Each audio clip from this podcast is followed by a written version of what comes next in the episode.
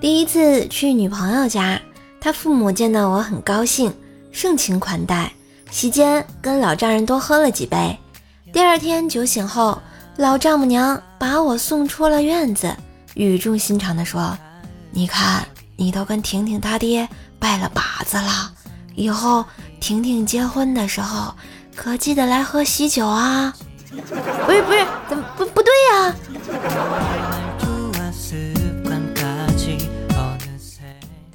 领导叫司机把汇金送回家，并叮嘱啊，千万不要让老母亲知道。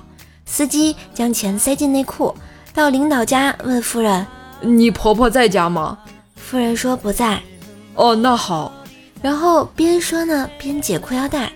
夫人说：“哎，你别乱来啊！我给你钱，给钱也不行。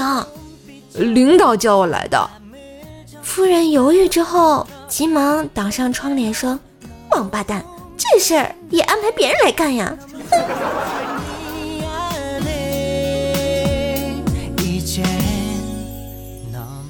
有一位女同事失恋啦，她醉酒之后竟然群发了一条消息：“也不论感情了，谁给我五十万彩礼就嫁了。”没想到半个小时之后收到了大大小小的红包，但是总共没有二百元。而且还有好几个男同事发消息对他说：“我一直把你当哥们儿，你竟然有这样的想法，简直太过分了。”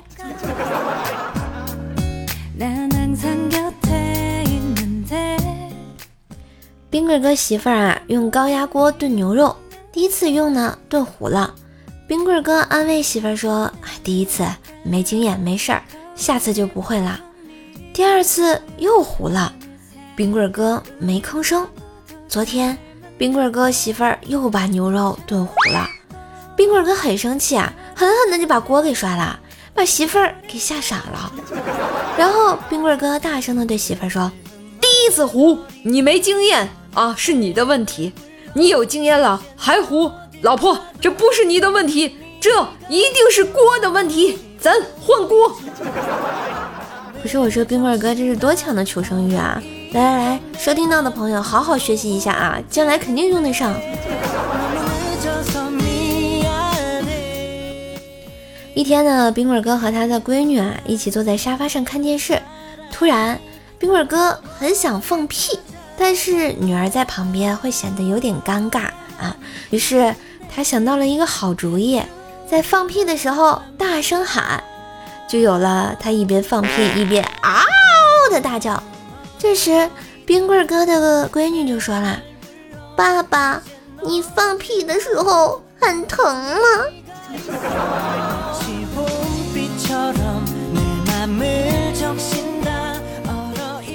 话说呢，我们黑哥的朋友啊有点痔疮，喝酒吃火锅第二天就会很痛。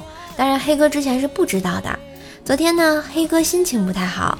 死活拉着啊要和他喝酒，还吃火锅。第二天上班的时候，在电梯里，他突然啊就对着小黑哥说：“老子以后再也不和你喝酒了，屁股好痛啊！”结果瞬间电梯里就安静了，都是一副我懂了的样子。嗯，我也懂。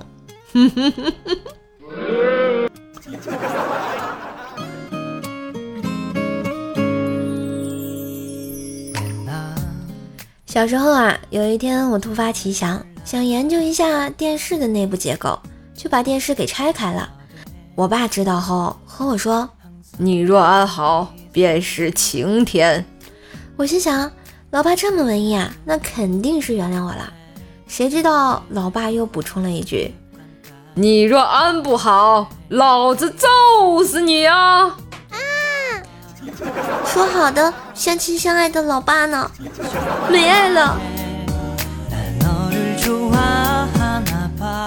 更多精彩段子，请加微信号“怪兽手幺零幺四”，怪兽手全拼加幺零幺四哟。